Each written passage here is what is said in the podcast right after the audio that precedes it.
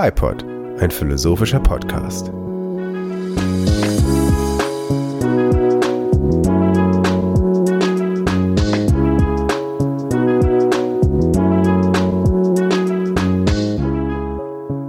So, herzlich willkommen zu der ersten Folge der Podcast-Reihe KI, der klügere Mensch, Möglichkeiten und Grenzen von KI unter erkenntnistheoretischem Aspekt. Mein Name ist Enrico Hale und ich habe heute ähm, zwei Gäste eingeladen, um das Thema Platooning, wie und warum autonomes Fahren die Wirtschaft revolutionieren wird, zu diskutieren. Und zwar habe ich ähm, zwei Studenten der TU Berlin eingeladen. Und zwar einmal den Herrn Mike Leistritz. Hallöchen, danke, dass ich hier sein darf. Ja, sehr gerne. Und schön, dass wir uns endlich mal auch sehen, nach dem ständigen Hin- und Herschreiben. Genau, wunderbar, dass es geklappt hat. Ja, ja, wirklich. Nee, ich freue mich wirklich hier zu sein. Danke Schön, sehr. dass du hier bist. Und dann habe ich noch an meiner Seite den Herrn äh, Lukas Cesewitz. Ja, ähm, schönen guten Tag. Ich freue mich auch sehr, dass äh, wir hier sind und dass es alles geklappt hat. Und ja, ich bin gespannt. Genau, also ich habe hier zwei Experten an meiner Seite, äh, die aus dem Fachbereich Informatik kommen. Genau, mit Richtig. Schwerpunkt auf die Telekommunikationssysteme. Studiere ich jetzt doch schon ein paar Semester und macht immer noch Spaß. Hat immer noch Spaß. Ja, ja, doch, doch. Sehr gut. Und Äh, ich äh, studiere Informationswissenschaften. Das heißt, ich bin nicht direkt aus dem Informatikbereich, aber mit künstlicher Intelligenz äh, haben wir doch tagtäglich zu tun und äh, ja, da könnte ich vielleicht doch ein bisschen Input geben. okay, das heißt also, ähm, genau, KI ist allen vertraut, da kennen wir uns soweit aus, das ist unser täglich Brot. Oder zumindest von euch beiden. Ja, ja, ja. Also, seit ich iRobot gesehen habe, kann ich an nichts anderes mehr denken, außer an künstliche Intelligenz. Okay. Ich fände es gut, wenn wir vielleicht für unsere Zuhörer, die ich natürlich auch äh, herzlich willkommen heißen möchte, ähm, einen kleinen Abriss davon geben können, ähm, was dann eigentlich künstliche Intelligenz überhaupt bedeutet. Könnt ihr mir da vielleicht einen kleinen Einblick gewährleisten? Ja, sehr gerne. Also ähm, künstliche Intelligenz ähm, ist im Endeffekt, ähm, der stellt im Endeffekt den Versuch dar, ähm, die äh, Problemlösung, die menschliche Gehirne ähm, jeden, bei jeder Aktion leisten, zu simulieren oder zu ähm, nachzuahmen mit ähm, ja, technologischen Mitteln, also mit Computern. Und ähm, ja, wir befinden uns momentan auf dem Weg, ähm, ein Level zu erreichen, in dem die künstliche Intelligenz die ähm, der menschlichen Intelligenz äh, überschreitet. Bis jetzt ist es so, dass es in einzelnen Bereichen schon längst der Fall ist. Einfach weil die äh, Datenmenge so riesig ist, dass ähm, und halt auch die Lernmöglichkeiten, die Möglichkeiten für, den, für die KI zu lernen, ähm, durch die großen Datenmengen, mit denen wir heutzutage zu tun haben, ja, einfach die, die, Optionen der, des menschlichen Verstandes weit überschreiten. Allerdings, ähm, ja, äh, gibt es natürlich immer noch Probleme und ähm, da äh, wird natürlich tagtäglich dran geforscht und es verändert sich auch tagtäglich der, der Stand bzw. das Paradigma. Genau, und es ist ja von Tag zu Tag immer spannender zu beobachten. Nee, und ich äh, lese auch viel, was so, was natürlich so wissenschaftliche Paper und so angeht. Und das ist ja wirklich der absolute Wahnsinn, was da auch in den Staaten und überall auf der ganzen Welt passiert. Es ist wirklich interessant und es wird nicht langweilig. Ich habe da gerade schon als Laie ähm, ja, rausgehört, äh, den Begriff des Big, äh, Big Data ist ja da auch äh, ein Aspekt, den du jetzt gerade schon angesprochen hast, äh, Lukas. Ähm, ist dann einfach nur die Hülle an Daten jetzt für euch schon äh, interessant? Also geht es dann einfach darum, aus großen Datensätzen ähm, die für euch relevanten Informationen auszulesen? Oder geht es da eher um Schnittmengen aus den Datensätzen? Oder Ja, also die Sache ist, dass künstliche Intelligenz funktioniert eigentlich immer, also prinzipiell immer so, dass du mit Hilfe von Annot Annotationen quasi ähm, der künstlichen Intelligenz sagst, was ist die Lösung oder was ist richtig und was ist falsch. Also wenn du zum Beispiel ähm, dem Computer beibringen willst, dass er erkennt, was ein Bild von einer Katze ist, zeigst du ihm 100 Bilder von einer Katze und sagst immer, ja okay, und vielleicht noch 50 von einem Hund, und sagst immer, das hier ist eine Katze und das hier ist keine, oder das ist ein Hund oder sowas. Und ähm, im Endeffekt lernt die KI daraus ähm, nach und nach äh, festzustellen, was eine Katze ist. So genau weiß man gar nicht, äh, wie, der, wie die AI das überhaupt macht. Also was da im Hintergrund abläuft und welche genauen, was genau der Computer eigentlich registriert und woran er erkennt, dass es eine Katze ist, Hm. ist gar nicht so genau erkennbar. Ähm, aber ja, genau, so, so ungefähr funktioniert das. Also me meistens mit, mit, ähm, mit Annotationen und ähm, es ist oft mit sehr viel menschlicher Arbeit noch verbunden. Das unterschätzt man auch. Man denkt immer, das funktioniert alles automatisch, aber oft ist dieser Lernprozess ähm, erstmal noch eng mit dem, ja, mit dem menschlichen Gehirn sozusagen verknüpft. Und ähm, der Schritt oder die, die, die Richtung, in die wir uns aktuell begeben, ist eben die, dass du nicht nur, dass der Computer nicht nur erkennt, okay, das ist eine Katze oder das ist ein Hund, sondern du verknüpfst verschiedene Datenmengen, um halt ähm, größere Probleme zu lösen. Also wenn du zum Beispiel, um den Bogen zum Platooning zu schlagen, ähm, oder generell zum autonomen Fahren, ähm, es werden halt mehrere verschiedene Daten von Sensoren, von Kameras und so weiter verknüpft. Und so ähm, ja, wird sozusagen dann ähm, lernt sozusagen Auto auch automatisch zu fahren. Also diese, diese Datenmenge ist einfach viel größer und das Input und die künstliche Intelligenz selber, die Programme, werden sozusagen oder ähm, ja, verbreitern ihr Spektrum. Ähm, und das tagtäglich. Also die künstliche Intelligenz ist zu immer Hm. mehr imstande. Genau, genau. Also schon allein mit jedem Tesla, der hier auf den Straßen Berlins oder sonst wo rumfährt, das ist ja immer ein neuer Datensatz. Das ist ja nicht nur einfach ein Auto, was irgendwo lang fährt, was sich jetzt irgendjemand gönnt, weil er Bock auf ein Klar, ja. Auto hat, was irgendwie cool aussieht. Es ist ja wirklich einfach ein, ja, eine riesige Datenschnittstelle, die halt mehr oder weniger nichts anderes macht, als aufzuzeichnen. Und das, ja, tagtäglich halt einfach In- Terabyte an Daten. Ja, und äh, in, äh, in Deutschland sind wir da zum Beispiel noch ein bisschen hinterher. Ähm, in, in den USA äh, ist diese ganze Open Science ähm, Kultur einfach noch viel verbreiteter, sodass du sozusagen auf viel mehr ähm, Datenzugriff hast. Und ähm, das ist ja quasi das, die Quintessenz, also die Daten sind das neue Öl ähm, der künstlichen Intelligenz. Hm. Das ist ein schöner Spruch, ja, das kann man sich wirklich merken. Die Daten sind das neue Öl. Ja, Es, aber ich höre es schon ist quasi Goldgräberstimmung, kann man einfach mal schon so sagen. kann man absolut, absolut. in diesem, in diesem Neuland. in diesem Neuland, wie wir alle wissen, genau. Aber ich höre schon raus, äh, es ist auch eine Symbiose, die mit den Menschen dann funktionieren muss, um halt äh, die KI dann auch auf unsere Bedürfnisse abzustimmen. Und es ist nicht, dass die KI dann alleine ähm, ja, den Weg findet. Also es ist schon, man muss, äh, die, die muss an die Hand genommen werden, Absolut. um halt äh, absolut, zu zeigen, äh, wie man dann zu dem Ziel kommt. Ja, ja, richtig, absolut. Das klingt schon mal sehr interessant. Ich würde ganz kurz ähm, einen kleinen Überblick verschaffen wollen, worum es in der heutigen Folge geht. Jetzt haben wir schon so ein paar Sachen besprochen. Aber ähm, im Großen und Ganzen wollen wir heute das Thema autonomes Fahren erläutern oder ein bisschen beleuchten, um dann äh, auch uns überlegen zu können, ähm, inwiefern die Wirtschaft von diesen Erkenntnissen, die wir dann äh, gewinnen, auch profitieren kann. Und ob da dann bald eine Revolution stattfindet, die unser äh, alltägliches Leben ähm, ja, nachhaltig beeinflussen kann. Und zwar wollen wir uns ja um das Thema Platooning unterhalten. Ähm, für die vielen Zuhörer könnt ihr vielleicht kurz mal erklären, was denn Platooning überhaupt bedeutet, was da passiert. Ja, ich sag immer Tinder für Trucks, aber naja. Okay, das ist schon mal, das ist schon mal eine Hock. Nee, nee, das, ist immer, das hört sich immer doof an, aber Also beim Platooning geht es darum, dass du oder dass ähm, LKWs ähm, in einer Art Kolonne zusammengefasst werden, um ja, äh, um sozusagen äh, nicht nur Energie zu sparen. Also äh, heutz- heutzutage spielt ja der ganze ähm, Klima und ähm, Energieverbrauch, also der Klimawandel, Energieverbrauch, das spielt ja alles eine Riesenrolle momentan. Und man versucht eben über dieses Platooning ähm, diese Masse an Trucks und LKWs, die äh, tagtäglich unsere Straßen ähm, passieren, äh, zusammenzufassen zu Kolonnen, sodass im Endeffekt ähm, der erste Truck dieser Kolonne sich über eine App oder eine andere Schnittstelle mit anderen LKWs ähm, verknüpft und ähm, der, äh, die anderen LKWs sozusagen nur diesem ersten LKW folgen und alle ja, und die künstliche Intelli- Intelligenz sozusagen alle Fahrbewegungen nachahmt dieses ersten Trucks.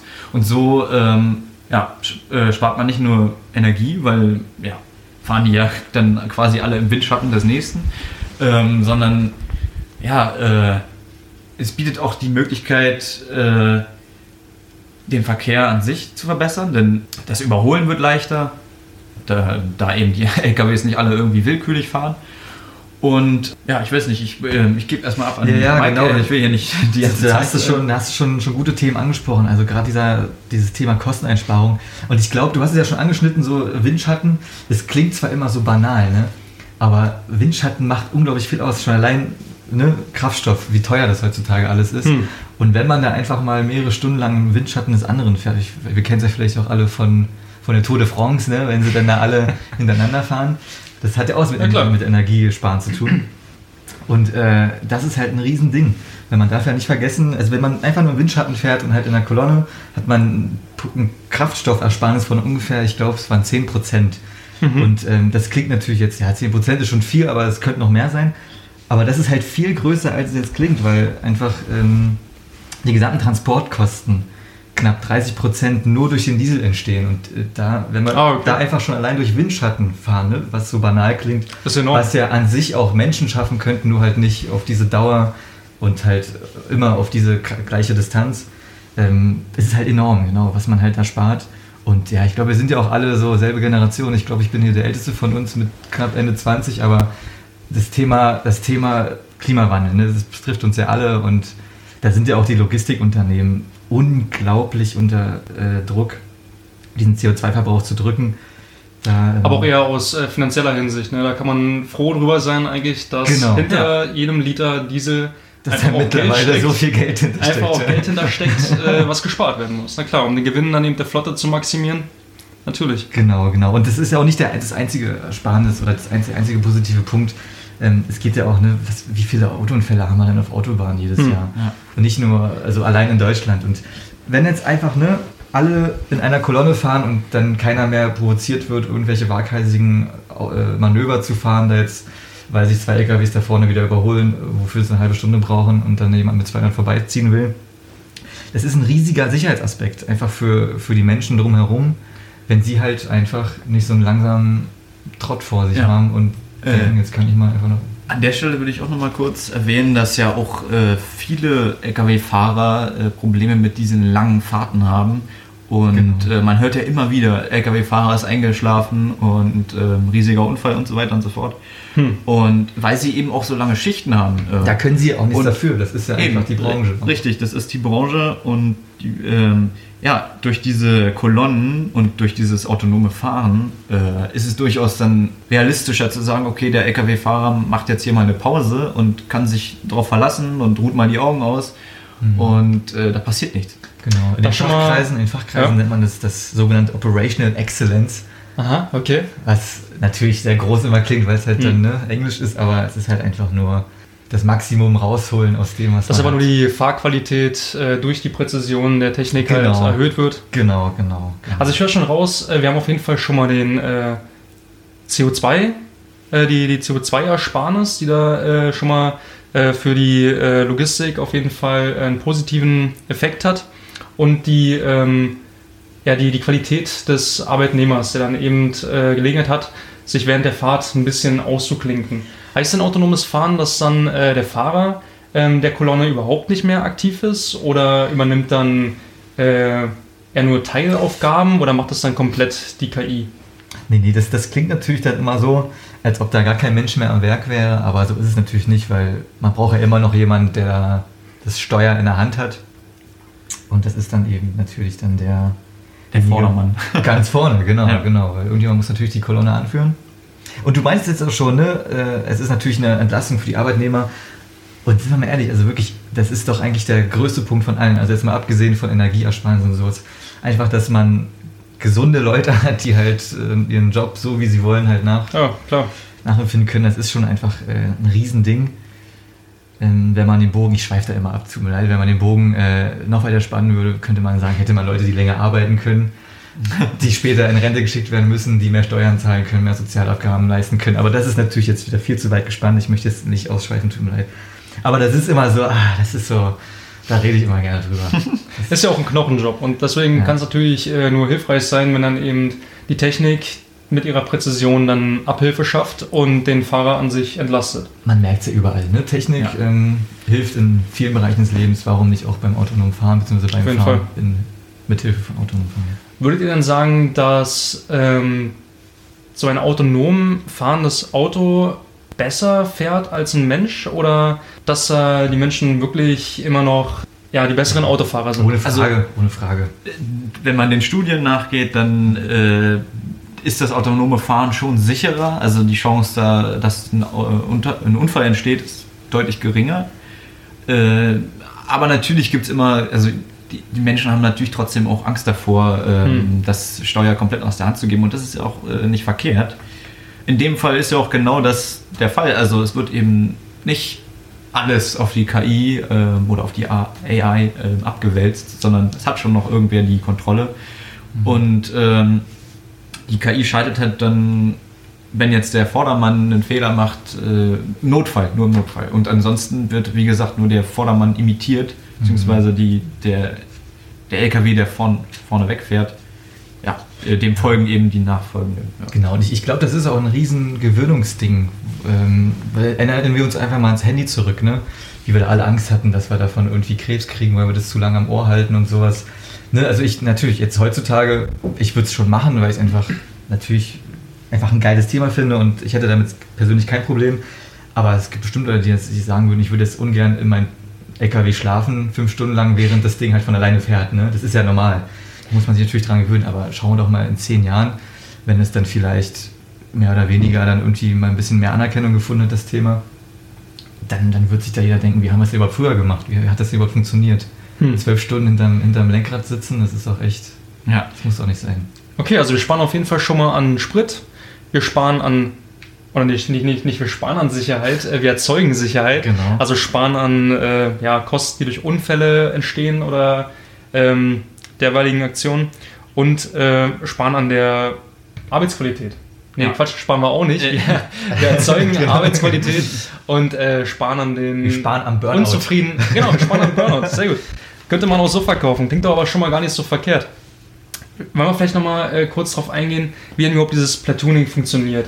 Also, du hast ja auch schon angesprochen, dass es so ein bisschen wie äh, Tinder für Trucks zu sehen ist.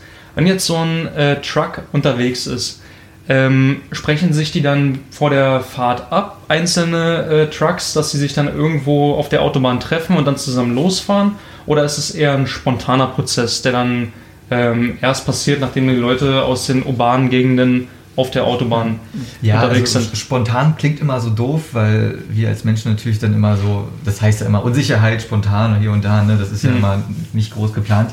Aber spontan ist ja für die KI gar kein Ding. Weil Mhm. da, da laufen ja so viele Prozesse parallel. Es ist für uns ist es spontan genau, weil da jetzt nicht äh, zwei Tage vorher was geplant wird, wer wann wo einfährt oder Mhm. ausfährt. Ähm, aber es ist natürlich so, dass das während der Fahrt passiert und nicht vor dem Antritt der Fahrt. Mhm. Das ist genau.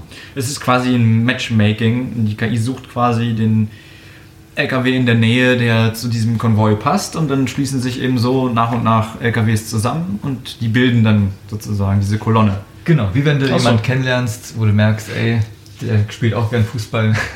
Und im Grunde- dem an und dann geht's auf den Bolzplatz. Und im Grunde, wenn du dann siehst, äh, von wegen, okay, wir haben dieselbe Route, dann ist es ungefähr ein Swipe nach rechts. Genau. Und dann haben wir so unser. Pärchen gefunden, die sich dann zusammentun und diesen Konvoi bilden. Mehr oder weniger, genau. Ja. Das, ist, das trifft es ganz gut, ja. Interessant, okay. Ja, und was man auch nicht vergessen darf, die Staugefahr, ne? Es ist ja auch, es ist ja oftmals dann von so einem Rückstau auch die Sprache. Oder das Gerede, das ist natürlich dann, ne, wenn du mit einer KI fährst, ein autonomes Fahren, passiert das natürlich nicht, weil die sind ja so gut aufeinander abgestimmt. Hm. Über was für äh, Zahlen sprechen wir denn? Also was sind denn so für Abstände möglich, wenn jetzt äh, dieser Konvoi sich organisiert? Dann ist ja äh, auch der Windschatten eben ausschlaggebend dafür, wie hoch diese Energieersparnis ist. Was wird denn mittlerweile erreicht? Also wie dicht können dann diese Trucks mittlerweile ähm, hintereinander fahren? Also aus technischer Sicht ähm, gibt es eigentlich keine Grenzen, aber ähm, die Frage ist natürlich eher politischer Natur. Ähm, äh, insofern wird momentan eine Länge von zwei bis vier LKWs äh, in so einem Konvoi diskutiert.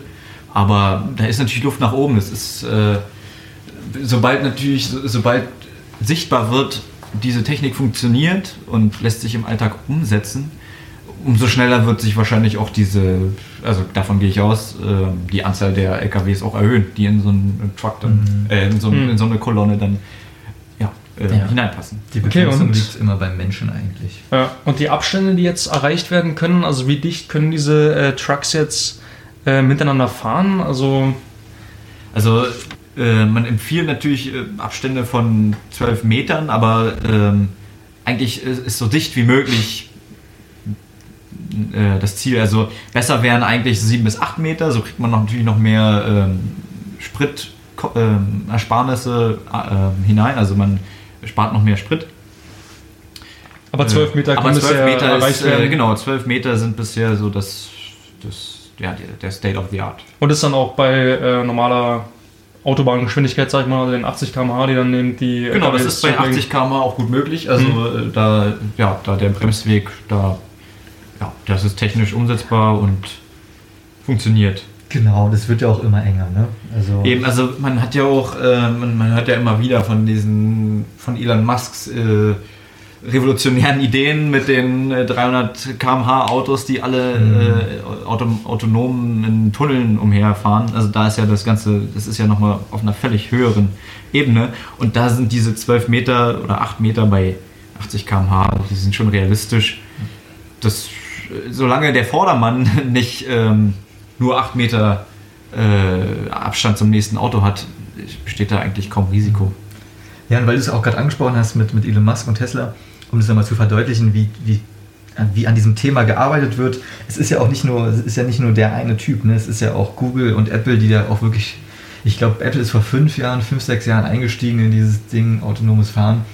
Google ja genauso und äh, das sind einfach auch die, die Großen, die da halt mittlerweile an dem Thema interessiert sind. Und das zeigt, glaube ich, ganz gut, dass das einfach wirklich sowas von einer Zeit ist, da mal ein bisschen was zu machen. Ja, die Frage ist gar nicht, ob Platooning äh, im Alltag, ähm, ja, äh, ob, ob, ob Platooning es in den Alltag schafft oder nicht, äh, sondern wann. Die Technologie existiert bereits Genau. äh, seit den 80er Jahren. Und, Seit den äh, 80ern. Ja, richtig. Äh, äh, die Technologie ist quasi schon alt. ähm, das ist, Also, keine, das ist keine, alte Idee, das äh, ist schon lange den Menschen bewusst, dass äh, so effektiver gearbeitet werden kann. Ja, absolut. Äh, in den USA werden ja bereits äh, Highways als Teststrecken verwendet Achso. für diese Technologie. Und insofern, ja, äh, ist das nur eine Frage der Zeit. Ich würde noch mal ganz kurz auf die äh, Funktionsweise von dem ganzen Unterfangen zurückkommen. Also wir haben ja schon geklärt, dass äh, die LKWs aus den urbanen Gegenden eben auf die Autobahn fahren. Dann kommt es zu dem Matchmaking, wo sich dann äh, LKWs aneinander heften, um dann diesen Konvoi zu bilden. Der vordere fährt und die anderen ähm, werden dann autonom gesteuert, um halt äh, möglichst dicht an dem äh, vorderen LKW dran zu bleiben. Ähm, was sind jetzt eigentlich die äh, ja, informatischen Herausforderungen, die jetzt da äh, an dieses äh, hintereinander Fahren gestellt werden. Also wenn jetzt diese Autos ähm, oder diese LKWs hintereinander, fahren, ähm, wird dann der Input des Vorderen, also Bremsen und Gas geben, an die Hinteren übertragen oder nehmen die ganzen LKWs es dann individuell wahr in, äh, anhand von Kameras oder? Also ähm, das Input äh, des Vordermanns sozusagen, des Leaders dieser Kolonne, ähm, also Bremsen, Gas geben, Lenken, ähm, wird quasi mit den anderen LKWs verknüpft. Man spricht da Ja. von einer Vehicle-to-Vehicle-Kommunikation und es ist praktisch wie eine, wie eine WLAN-Verbindung zwischen den LKWs. Ach so, und, okay. Äh, genau, es ist, wird äh, im Endeffekt nicht mal werden nicht mal mobile Daten benötigt. Also wir, ja sprechen, hier nicht mal, bei uns, wir ja. sprechen hier nicht mal, genau, in Deutschland ist das ja sowieso ein Problemthema. Ähm, es ist nicht mal ähm, irgendwie 5G-Verbindung oder sonst irgendwas nötig. Ähm, genau, das Ganze funktioniert quasi über ja, wie so eine Art Intranet zwischen den einzelnen LKWs. Dann. Also die, Ah, okay. zumindest die, ähm, die, das Input beim Fahren, also das autonome Fahren. Hm. Die, die, äh, die, äh, das, der Prozess des äh, Matchmakings findet natürlich schon Genau, also wir kennen es ja auch alle von, wir kennen ja auch alle von unseren Handys, ne? da kann ja auch mal ganz schnell jemand einen Hotspot eröffnen. In diese Richtung geht's. Dass, Hm. dass irgendjemand sagt, hier, das ist jetzt der Leader und mit dem wird gekoppelt und das ist. Ah, das ist vielleicht ein schönes Bild, ne? dass dann der Leader wie so ein Hotspot stellt und dann der Rest sich da einklingt und dann Genau. damit fahren kann. Und das ja. ist ja etwas, das funktioniert ja heute schon. Hotspots, also ne, einfach mal kurz auf dem Weg für jemanden Hotspot öffnen, ist ja mittlerweile gar kein Ding mehr. Aber das Problem ist ja auch, dass dann der ähm, Anführer dieser Kolonne im Grunde nichts spart. Ja, also der hat ja keinen Windschatten, der ist dann auch fast wie verantwortlich für den ganzen Rest und nur der ganze Rest äh, profitiert dann von diesem Windschatten. Ja, das ist im Endeffekt einfach eine, eine, ja, eine Frage, die man dann bei der technischen Infrastruktur dann irgendwie lösen muss. Zum Beispiel, ähm, man kann nur sechs Stunden lang der Leader sein, danach muss ein anderer Leader sein oder äh, man Hm. kann, also, ne, dass, dass sich das sozusagen fair aufteilt, das ist ja alles technisch machbar. Okay, und äh, für wen lohnt sich das dann? Also wie gesagt, die hinteren profitieren von dem Windschatten, aber der vordere hat ja erstmal nichts davon. Ah, ja. Kann ja dann nicht nur sein, dass er dann auch mal Glück hat, irgendwie äh, der hintere zu sein und sich da einzuklinken und gefahren zu werden. dann muss ja auch der vordere vielleicht irgendwie was daran verdienen. Ja, darauf sind wir noch gar nicht eingegangen. Äh, richtig, das ist natürlich auch äh, ein wichtiger Punkt. Ähm, ein Programm ähm, stellt quasi eine Soll-Ist-Rechnung ähm, auf äh, und ähm, ja, berechnet sozusagen äh, den Gewinn äh, oder äh, teilt den Gewinn Ach so. äh, gerecht auf unter den einzelnen Fahrern. Genau. Also es ist schon so, dass alle davon profitieren. Es ist nicht so, dass jetzt nur der, der Leader der Kolonne irgendwie Profit macht ähm, von der, äh, durch das Platooning, sondern es- wird gerecht aufgeteilt. Genau, Das das, heißt- Ganze wird auch von einem Drittanbieter Ja. dann einfach gestellt. Ah, das okay, Ganze gut. läuft dann über einen Drittanbieter. Ja. Das Und das wären dann zum Beispiel die Programme, die ihr dann äh, zur Verfügung stellt, um dann eben äh, aktiv während des Platoonings zu berechnen, wie dann eben der Ist-Zustand ist und äh, wie der soll, also heißt der Zustand ähm, ohne Platooning aussehen würde. Genau, Dass dann eben genau. diese Differenz dann Da gibt irgendwie es ausgeglichen wird. verschiedene Firmen, die sowas anbieten und Wobei man natürlich sagen muss, dass das auf jeden Fall auch noch ein Problempunkt ist. Also das ist noch nicht perfekt, ähm, ja, perfekt umgesetzt. Also daran wird noch gearbeitet. Es gibt natürlich noch ähm, eine Fehlerquote und äh, diese, dieser soll, soll ist, diese soll ist Berechnung ist noch nicht perfekt. Das heißt, ähm, mit anderen Worten, ähm, oder vor allem der Sollverbrauch eines LKWs ist noch nicht perfekt berechnet. Also es gibt ja viele Faktoren, die da eine Rolle spielen. Äh, zum Beispiel das Wetter oder äh, Ach so, ja, ob die Also- Straße nass ist und wie der Richtig, Wind genau, kommt und so weiter. genau. also es gibt da durchaus noch ein paar äh, Reibungspunkte, die noch zu klären sind, aber ja, es ist, es ist eigentlich nur eine Frage der Zeit. Okay, und wie groß ist da dieser Fehler bei der Berechnung jetzt? Gibt es da irgendwie äh, einen Wert, der erreicht werden müsste und den wir bisher haben? Ja, also momentan haben wir es da so mit etwa 20% zu tun. Aha. Und äh, man müsste natürlich auf, ja, auf 1 bis 3 Prozent kommen. Genau. Also äh, damit es halt auch fair bleibt, damit es auch äh, vernünftig ist. Also das ist halt äh, ja, schon ein Anspruch, der erfüllt werden müsste, bevor man diese Technologie dann wirklich. Ach so, also wäre das dann auch ein Grund, warum jetzt bisher das noch nicht passiert, dass Ja, eben richtig. diese Berechnung ähm, der Sparnis noch nicht Ja, ganz das- äh, ausgereift ist? Das muss man zugegebenermaßen leider schon so sagen, dass wir da noch von dem Ziel weit entfernt sind oder die, die Branche noch, viel, noch sehr weit davon entfernt ist. Aber das sind alles Sachen, das hört sich immer so groß an, 20 Prozent, du musst auf 1 bis 3 Prozent runter. Das ist alles für fünf Jahre machbar. Also es fehlt einfach wirklich dieser politische Wille, wie schon angesprochen, Ah, okay. das Thema durchzudrücken. Und der Ist-Verbrauch, den zu berechnen, das ist wirklich vergleichsweise einfach. Das ist Na klar, da muss man nur schauen, wie schnell man gerade fährt, ne? Und genau, genau. Ähm, ja, und das schafft ja, glaube ich, jeder, jeder PKW, ne? Also an, anzuzeigen, wie auch der Spritverbrauch die Zeit ist, ne? Das Ja, das, das kriegt man in der Zeit ganz gut hin, ja. Das, das, das kann jeder Gebrauchtwagen mittlerweile, glaube ich. Diese kom politische Komplexität, ähm, da spielt natürlich auch die Rechtsgrundlage eine Rolle, äh, Okay. die eben noch nicht, sage ich mal, aufgeschlossen hat zu diesem, zu diesem technischen Stand. Also ähm, das sind natürlich Dinge, die das Ganze ausbremsen, sozusagen. äh, das heißt, äh, ja, da ist, besteht natürlich noch ja, Ja, und was ja auch noch dazu kommt, genau wie du, schon, wie du schon meinst, genau, was man auch nicht vergessen darf, ne, wir haben auch so viele unterschiedliche Autohersteller, Autobauer, wir haben Volkswagen, wir haben dann hier Hyundai und was es noch alles gibt. Und ähm, diese verschiedenen Modelle irgendwie in, mit einem System zu paaren, ist dann auch etwas, das, das ist vergleichsweise wenig Arbeit, aber man muss es natürlich irgendwie machen und halt testen und das, das dauert und dauert. Ähm, und dann ist halt natürlich jede Logistikflotte halt irgendwie doch auch etwas anders. Aber. Ach so, also gibt es auch Probleme dann wirklich direkt beim Matchmaking, dass dann die Systeme der einzelnen äh, ja, Flotten also halt miteinander es- kompatibel es, sein müssen, Es, es ist ja auch total normal, dass natürlich jetzt die verschiedenen Logistikfirmen oder verschiedenen äh, äh, Autohersteller natürlich nie mit, nicht miteinander reden wollen, Hm. weil es ja auch immer wieder um Daten geht. Ne? Daten, ne? wie schon Ja. angesprochen sind, das neue Öl, die will man ungern teilen. Und das ist dann natürlich etwas, da, da muss man noch dran arbeiten. Aber da muss man einfach nur einen Konsens finden, der natürlich dann auch wieder so mehr oder weniger von der Politik durchgedrückt werden könnte, damit es besser funktioniert.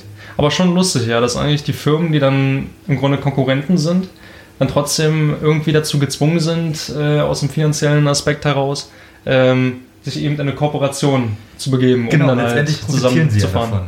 Und äh, man muss natürlich auch bedenken, die LKWs, die unsere Straßen passieren, das sind jetzt nicht immer die neuesten Automodelle von Mercedes, äh, wo jetzt unbedingt ein riesiges, ein, großes Risikopotenzial besteht für äh, Industriespionage oder irgendwas in der Art. Das sind alles alte Modelle, Hm. äh, die halt, also die meisten, mal abgesehen von, den, von der Amazon-Flotte, aber ich nehme einfach mal stark an, dass die Amazon-Flotte da relativ schnell bereit wäre, sich da anzuschließen. Also geht es auch Ja. darum, dass jetzt äh, die ganzen Autos noch nicht auf dem Stand sind. Ich denke mal, die müssen ja auch mit äh, Kameras und Ja, absolut. allen genau, möglichen absolut. Sinnen ausgestattet werden, damit sie dann eben diesen äh, Verkehrsraum auch dann überwachen können. Ja, Genau, Also- aber das ist ja auch ein schleichender Prozess. Ne? Man, man, Hm. man fängt natürlich jetzt nicht von Null an. Man hat ja schon neuere Modelle, man hat ältere Ja. Modelle. Und wenn die Älteren dann irgendwann mal den Geist aufgeben, kann man, ersetzt man die einfach durch neuere. Das kennt man eigentlich auch von verschiedenen Sachen. Man ersetzt dann einfach das, was kaputt geht oder was alt ist, halt einfach mit was Neuem. Und dann, Also oder man gar baut es mehr auf und wie auch immer. Ne? Das ist, Ja. es ist jetzt nichts, etwas, dass man jetzt sagt, in fünf Jahren sind dann 20 Flotten fertig, sondern morgen ist eine fertig, dann in zwei Jahren ist wieder eine fertig und Hm. dann summiert sich das dann irgendwann so. Also dass es mehr ist wie eine Evolution als eine Revolution. Das ist dann ein Prozess, der sich entwickelt und dann langsam in den Alltag integriert wird. Zudem natürlich, also man darf auch nicht vergessen, diese ähm, technische Lösung ähm, ist nicht immer unbedingt äh, so eng mit dem Fahrzeug selbst äh, verknüpft. Also das ist so eher so, dass du sozusagen, als, würdest du einen Adapter an das, äh, an das Fahrzeug anschließen und Hm. dann funktioniert das. Also wenn das Auto einen gewissen Grundstand der Technik erreicht hat, dann ist das durchaus möglich. Also wenn du jetzt nicht mit einer alten Klapperkiste fährst, dann, äh, ja, dann ist es auch für ein älteres Modell schon möglich, diese Technik zu nutzen. Ja, verstehe. Genau, und wo wir auch schon beim, beim Thema sind, so, was sind noch die letzten Hindernisse am Platooning, was ja an sich, an sich ist es ja schon soweit, das ist halt wieder nur so, es ist immer so, so deprimierend, wenn man davon erzählen muss, was, was dann noch nicht so funktioniert, obwohl es schon so weit ist. Aber das darf man natürlich nicht vergessen, auch wenn es immer so ein kleiner Aspekt ist und natürlich da es deutlich andere Ziele gibt als autonomes Fahren. Aber es gibt natürlich immer äh, auch Leute, die gerne hacken. Auch gerade in unserer Branche, ne, auch viele Studenten, von denen ich schon gehört habe, wenn man mit dem mal auf dem Bier sich trifft, dann erzählen sie auf einmal solche Geschichten von wegen, sie haben sich da und da reingehackt ins WLAN von ihren Nachbarn und so. Das geht ja dann doch recht schnell. Okay. Das kann man natürlich, wenn das dann natürlich organisierter passiert, ist das natürlich eine große Sorge, die aber natürlich auch alle Branchen trifft. Aber beim Platooning, ne, so ein LKW-Unfall, so ein, das ist natürlich nichts Angenehmes. Und da sind halt noch Sachen, da sind Sicherheitslücken einfach, die noch geschlossen werden müssen. Und wahrscheinlich die auch dann äh, von der Rechtsgrundlage angepasst werden müssen. Ne? Also Genau, Da denke ich mal, auch genau. ist dann wahrscheinlich die Bürokratie Das sowieso. Das ähm, sowieso. auch ein großes Hindernis, den ganzen Prozess äh, ausbremst. Also ich könnte mir gut vorstellen, dass einfach ähm, das alles steht, aber halt eine gewisse Rechtsgrundlage wieder fehlt, die Bürokratie mal wieder hinterherhängt, dass das Ganze sich noch etwas verlangsamt, aber an sich, ähm, genau weil es halt auch einfach, es ist ja auch immer so ein, so ein, so ein Ding von einem ethischen Aspekt. ne? Es ist ja auch immer so eine ethische Frage, wer ist denn verantwortlich, wenn ein autonomes Fahrzeug irgendjemand Hm. um, umfährt, irgendwie einen Unfall baut, irgendwas passiert, was irgendwie damit zusammenhängt. Es muss ja jetzt nicht direkt irgendwie äh, jemand sein, jemand überfährt. Aber da muss man einfach abgesichert sein, rechtsmäßig. Und ähm, das ist ein Thema, das beschäftigt die Leute auch schon sehr lange. Das ist Ja. auch eine philosophische Frage, die natürlich Ja, ähm, noch mehr Ja, Gesprächsbedarf. da, da musst du dir zwei andere Leute für einladen. Aber ich finde, da habt ihr jetzt schon mal äh, einen guten Punkt getroffen. Wir haben jetzt für uns äh, klar machen können, dass die Technik ähm, dieses Werkzeug auf jeden Fall schon bereitstellt, um halt diese ähm, wirtschaftliche Revolution äh, zu verwirklichen und in den Alltag zu integrieren. Und ja klar, das ist dann jetzt natürlich die ethische Frage, die vielleicht ähm, zwei Kollegen in einer weiteren Podcast-Folge beantworten können, inwiefern sich diese ähm, ethischen Aspekte hinsichtlich ähm, dem Mitwirken von künstlichen Intelligenzen ähm, verwirklichen Ja, ich, ich, ich bin gespannt, was dabei rauskommt. Halte mich auf jeden Fall auf dem Laufenden. Ja, das machen wir. Ich bedanke mich sehr für eure Teilnahme und dass ihr euch die Zeit für uns genommen habt. Und ja, in diesem Sinne wünsche ich auch unseren Zuhörern äh, viel Spaß bei allen weiteren Folgen und bis zum nächsten Mal. Dankeschön für die Einladung. War mir eine Freude. Genau, hat Spaß gemacht. Gerne wieder.